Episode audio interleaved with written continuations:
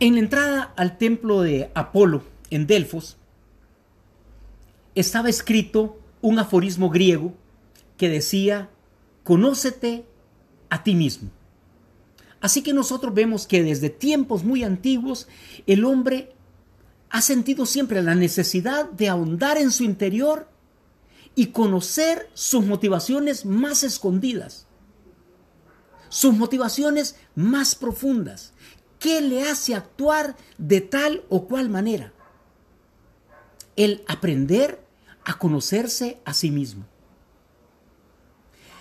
Antes de que viniera Schopenhauer, Nietzsche, Jean-Paul Sartre, nosotros pudiéramos decir de que gran parte de la humanidad era cristocéntrica.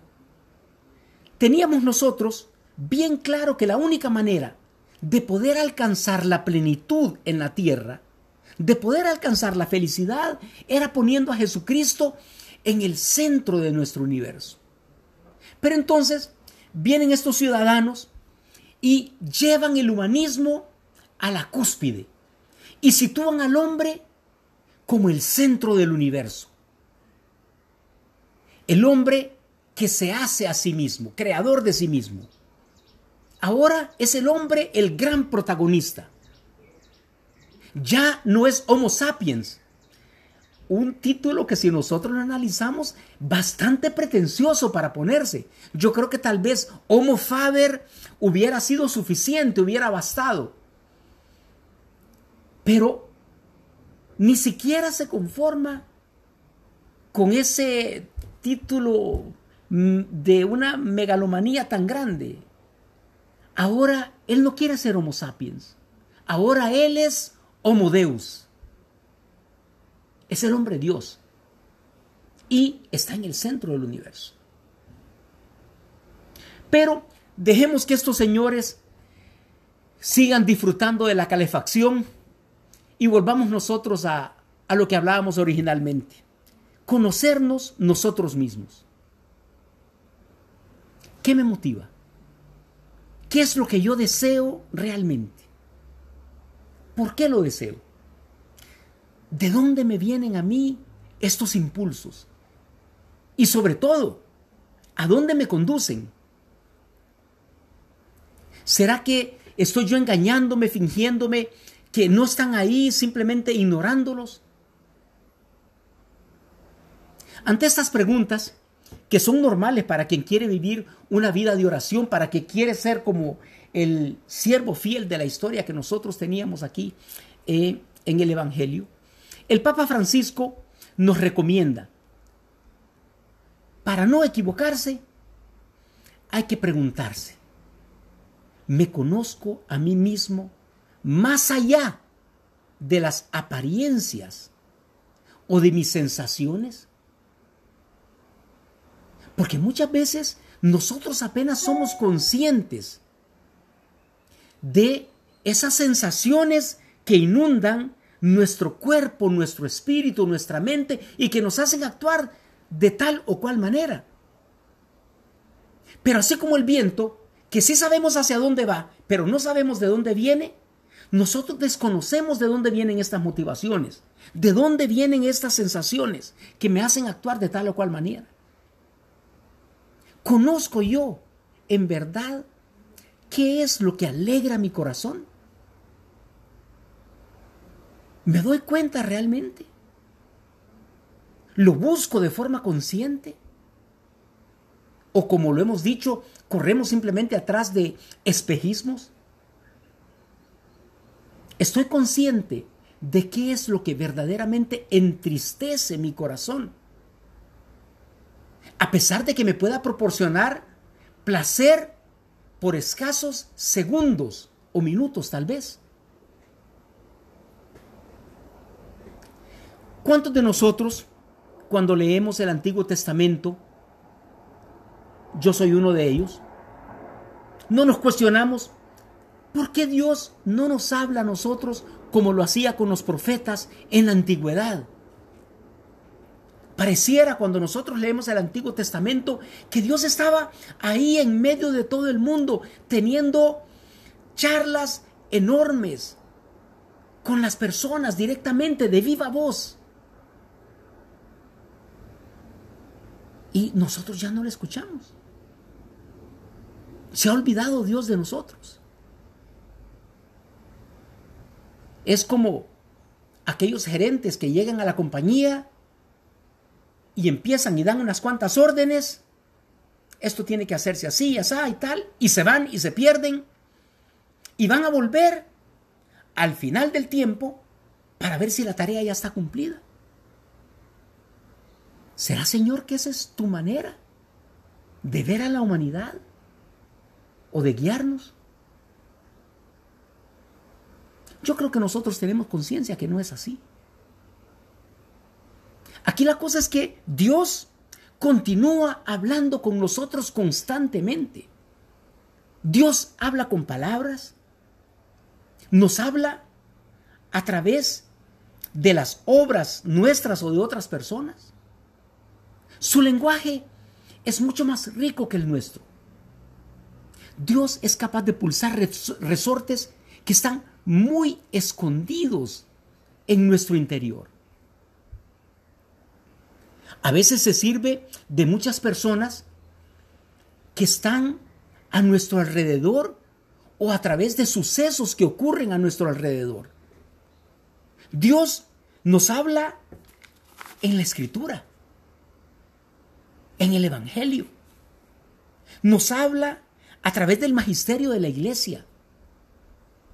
Como Dios siempre nos mira con amor, Él siempre, permanentemente está buscando el diálogo con nosotros en cada momento, en cada acontecimiento, llamándonos a ser santos. Es por eso que para poder escuchar y poder entender este misterioso lenguaje, en nuestros medios de formación, nosotros empezamos siempre con una oración como un acto de fe para que ilumine nuestro entendimiento y seamos capaces nosotros no solo de poner atención, sino que de entender ese misterioso lenguaje divino que en cada momento tiene algo diferente para decirnos. ¿Cuántas veces nosotros nos hemos encontrado una y otra vez con la misma lectura del Evangelio y en cada ocasión tiene un mensaje diferente para mí, muy actual, muy encima de las circunstancias en las cuales yo estoy viviendo en el momento. Es que esto que nosotros tenemos aquí, el Evangelio, no es algo estático.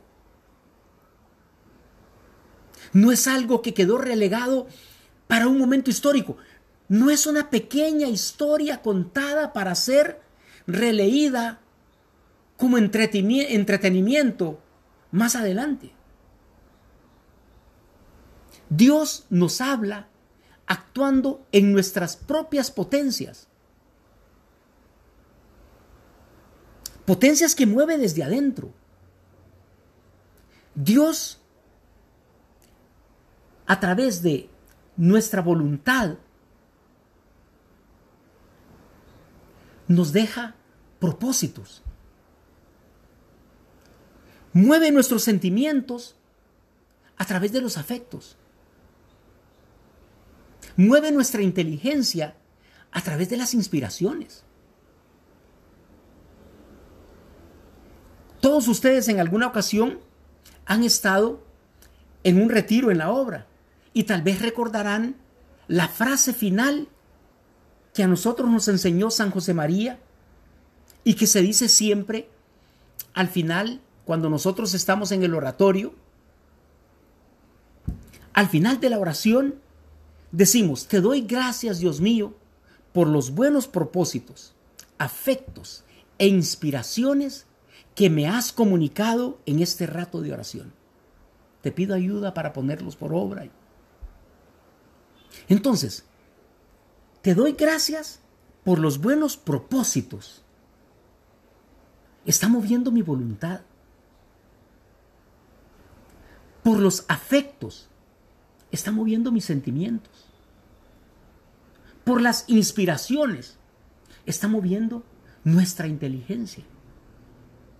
En esos pequeños ratos de oración. Para lapidarnos como piedras preciosas que puedan obtener ese brillo para el cual fueron destinados, que somos cada uno de nosotros. Ahora, al considerar nosotros esta realidad, se nos puede presentar una duda.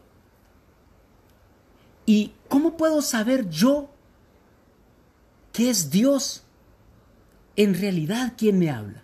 ¿Cómo puedo saber que esos propósitos, afectos o inspiraciones no son simples ocurrencias, deseos, sentimientos o a veces inclusive justificaciones mías para poder hacer tal o cual cosa? Como cuando de repente nosotros llegamos a casa y nos decimos, mira, has trabajado mucho, venís cansado, venís agotado, has dado lo mejor de ti, te mereces un descanso. Te mereces encender la televisión, poner ese partido, agarrar una cervecita bien helada y olvidarte del mundo y olvidarte de la familia que te está esperando y decirles un momento, este es el guerrero que regresa a casa cansado y necesita ser atendido. ¿Será que esos son los afectos e inspiraciones que me ha colocado Dios? Tengo derecho a ponerlos en duda en cada momento. ¿Qué es lo que yo estoy sintiendo? Si es en realidad lo que yo quiero hacer o es una justificación. O de hecho, es que Dios está atrás de esos propósitos, afectos e inspiraciones. La respuesta no es sencilla, no es fácil. Orar es un arte que se aprende apenas con el paso del tiempo. Con la ayuda de una buena dirección espiritual. Pero nosotros sí podemos decir que viene de Dios todo aquello que nos lleva a amarle más a Él y a los que están a mi alrededor. Todo aquello que me lleva a cumplir su voluntad todo aquello que implica sacrificio y generosidad. Las personas que están habituadas a orar saben que nosotros en la oración pensamos exactamente las mismas cosas que pensamos a lo largo del día. ¿De qué le vamos a hablar a Dios si no es de las cosas que nos ocurren? de las situaciones que estamos viviendo, de aquel problemita que tuvimos con, con aquel amigo, con aquel colega, de aquella situación que tuvimos en el trabajo, de aquel tema que tenemos con nuestra familia que nos preocupa tanto. En fin, de todo lo que constituye nuestro diario vivir. ¿Cuál es la única diferencia? Si en la oración hablamos de las mismas cosas que nosotros vivimos en nuestro día a día, ¿cuál viene a ser la diferencia? La diferencia es que al terminar la oración, siempre existe un, pero no se haga mi voluntad, sino la tuya, depositado dentro de mi corazón. Esa es la diferencia de la oración. Nosotros, al final, reconocemos que no siempre sabemos cuál es el mejor camino, que no siempre entendemos cuáles son tus designios, Señor. Entonces al final de la oración, nosotros siempre la terminamos haciéndole saber repitiendo en voz alta para que nosotros también lo entendamos y lo sepamos. Que no se haga, Señor, mi voluntad, sino que se haga la tuya. Y esto no pasa en nuestro día a día, en los otros momentos de los que nosotros hablábamos. En nuestro día a día, desde que nosotros nos levantamos hasta que nos vamos a dormir, nosotros pasamos queriendo imponer nuestra voluntad no solo en las otras personas, sino que hasta en los objetos inanimados. Todo se tiene que mover de acuerdo a mi ritmo. El tráfico se tiene que abrir porque yo me levanté tarde y no voy a llegar a tiempo. Entonces el taxista que va adelante tiene que volar o tiene que salirse a un lado. El otro que está parado, el que se quiere meter, todo el mundo tiene que abrirse para que yo vaya y pueda seguir de acuerdo a mis propósitos. Hay un cambio, cambio dramático cuando nosotros pensamos en la oración. Ahora, además de hablar a nuestro corazón, además de hablarle a nuestra inteligencia, Dios también lo hace a través de nuestros sentidos internos. Dios también se conecta directamente a nuestra imaginación. Como si pasando una película que Él quiere que nosotros veamos. Recordemos nosotros cuando San José María, el 16 de octubre de 1931, siendo él todavía un joven sacerdote, tratando de descubrir qué era lo que Dios le pedía. Nosotros conocemos la historia. Él iba en el tranvía tratando de hacer oración, no consigue oración, no siquiera consigue leer el periódico cuando de repente, de un solo, Dios le hace ver no solo lo que espera de él, un sacerdote con escasos medios, con toda la juventud, todavía ni siquiera ha pasado mucho tiempo madurando como sacerdote. Y le hace ver qué espera de él y le hace vislumbrar hasta dónde llegaría la obra. Verlo directamente con los ojos de la imaginación, cómo iba a transcurrir la obra con el paso de los años.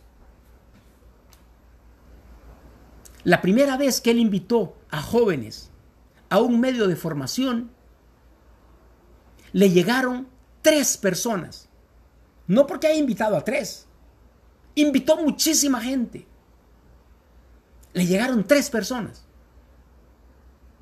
Y él, cuando les hablaba, él no miraba a tres. Él miraba treinta, trescientos, tres mil, trescientos mil. Porque era Dios que estaba moviendo su imaginación.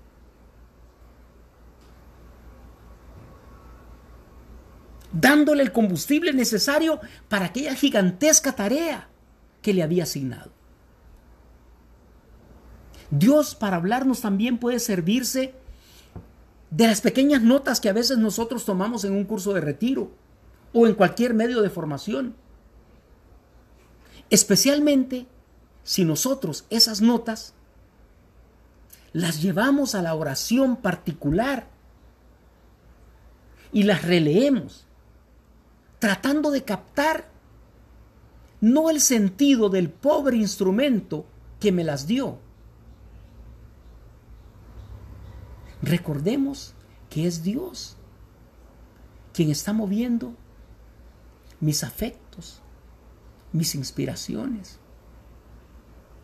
Entonces, captar el verdadero sentido que Dios quiso poner en mí en ese momento. Entonces, Tal vez ahí nosotros podamos descubrir ese hilo conductor que nos va a dar la pista de qué es lo que el Señor quiere decirnos, qué es lo que el Señor quiere de nosotros.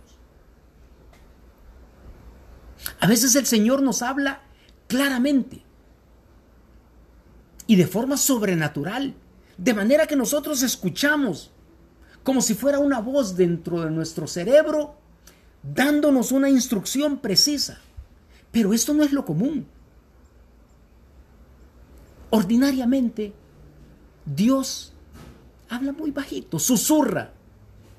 Y por eso a veces nosotros no nos percatamos de los pequeños regalos, esos propósitos, afectos e inspiraciones que nos ofrece en una oración sencilla. A veces a nosotros nos pasa como aquel general sirio Naamán que cuando el profeta Eliseo le dice, tienes que bañarse siete veces en el río Jordán para curarte de la lepra, se desespera, se entristece, se lamenta y se va. Y dice, si acaso nosotros no tenemos ríos mucho más grandes que este río Jordán, tan pequeño y diminuto que tienen los judíos. Siria era una potencia. ¿Y qué es lo que le ocurre? Él se imaginaba que el profeta Eliseo iba a salir, se iba a presentar delante de él, iba a hacer, no sé, tal vez una especie de danza, iba a invocar a el Señor, Dios, a su Dios, iba a tocar sus llagas y le iba a curar. Pero Eliseo ni siquiera sale de su tienda. Le manda a decir con alguien.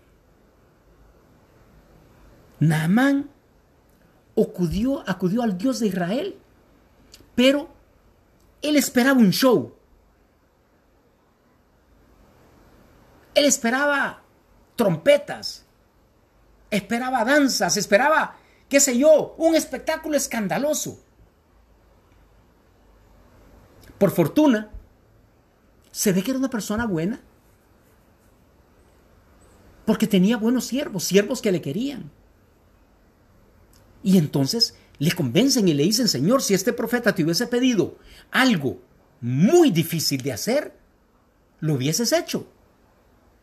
Y Namán dice, claro que sí, ok. Y si lo que te pide es tan fácil, ¿por qué no lo haces? Y entonces el general recapacita ante estas palabras, regresa, hace lo que le dijo el profeta y queda limpio.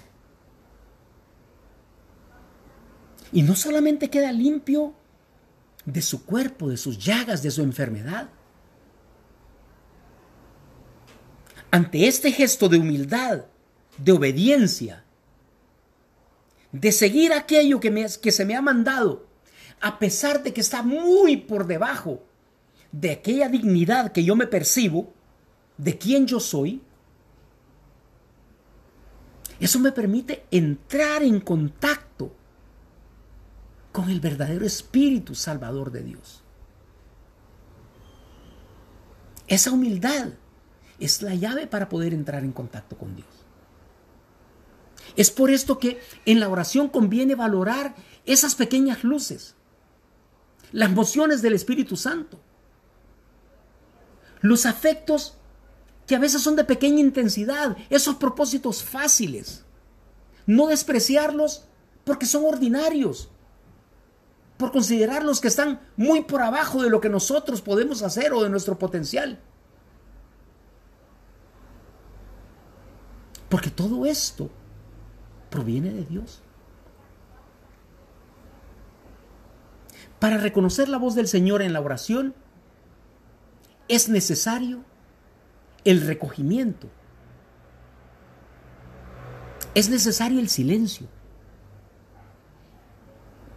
A una pregunta sobre la oración que le hicieron al, al cardenal Ratzinger, él decía, generalmente Dios no habla demasiado alto, pero sí nos habla una y otra vez.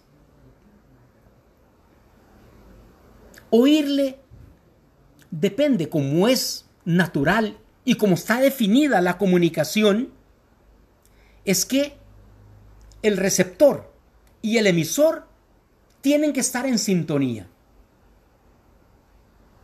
Cuando nosotros queremos sintonizar una radio, tenemos que irnos a la frecuencia de esa radio para poder escucharla.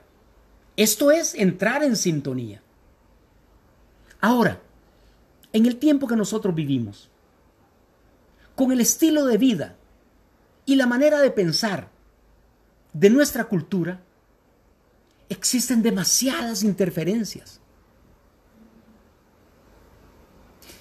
Cuesta muchísimo poder sintonizar, porque es una sintonía muy fina.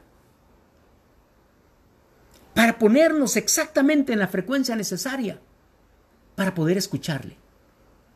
Es obvio que Dios no habla demasiado alto, pero a lo largo de toda la vida nos ha venido guiando a través de signos, a través de encuentros que ni siquiera nosotros percibimos con otras personas y que cambian nuestra vida.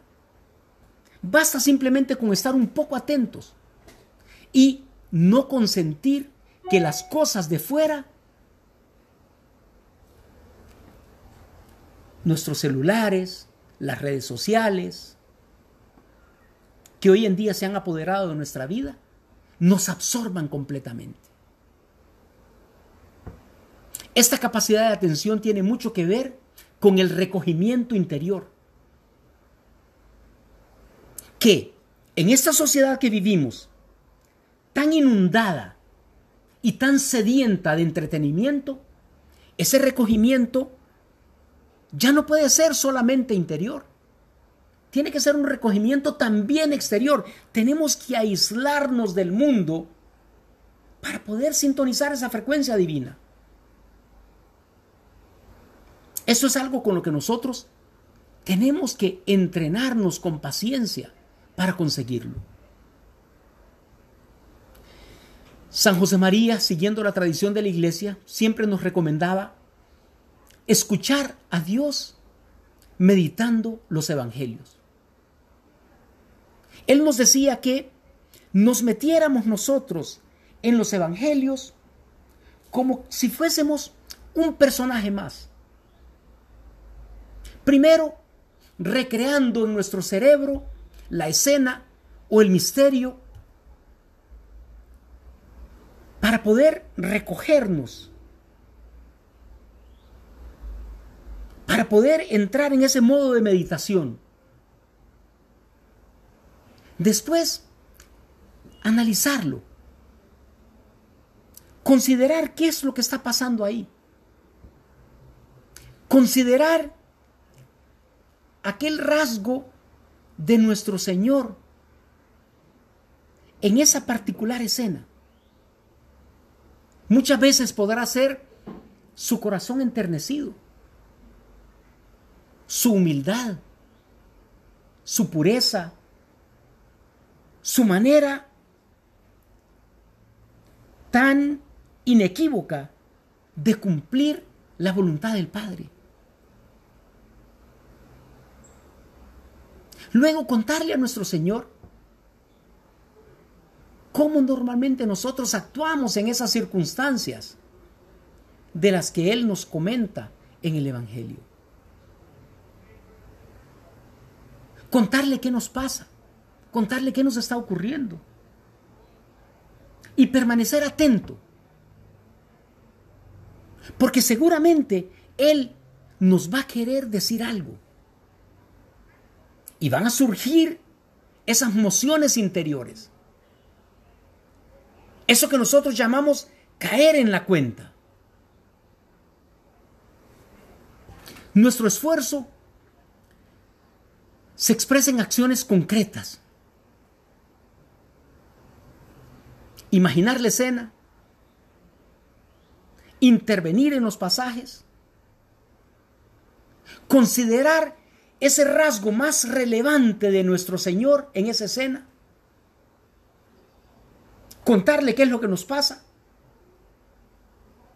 Y luego, la parte más interesante, la parte más bonita, esa posible respuesta de Dios, que nos va a dar la guía, el camino a seguir. Esas mociones que vamos a sentir nosotros dentro de nuestra alma. Y entonces habremos tenido nosotros un diálogo con Dios. Y ya no más vamos a seguirnos preguntando, ¿por qué Dios no nos habla como hablaba en el Antiguo Testamento? Acabamos de tener un diálogo contigo, Señor. Hemos hablado contigo. Nos has respondido. Me has guiado Me has dado luces. Estamos en sintonía. Estamos en la misma frecuencia. Recordemos que cada uno de nosotros estamos ahí, presentes en las páginas del Evangelio. Cada escena, cada acto de Jesús tiene un sentido específico para mí, para ti.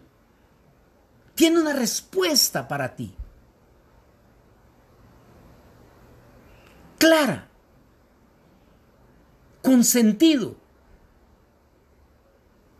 Está preparada para iluminar tu vida. Sus palabras se dirigen a ti, se dirigen a mí y son las que sostienen mi existencia.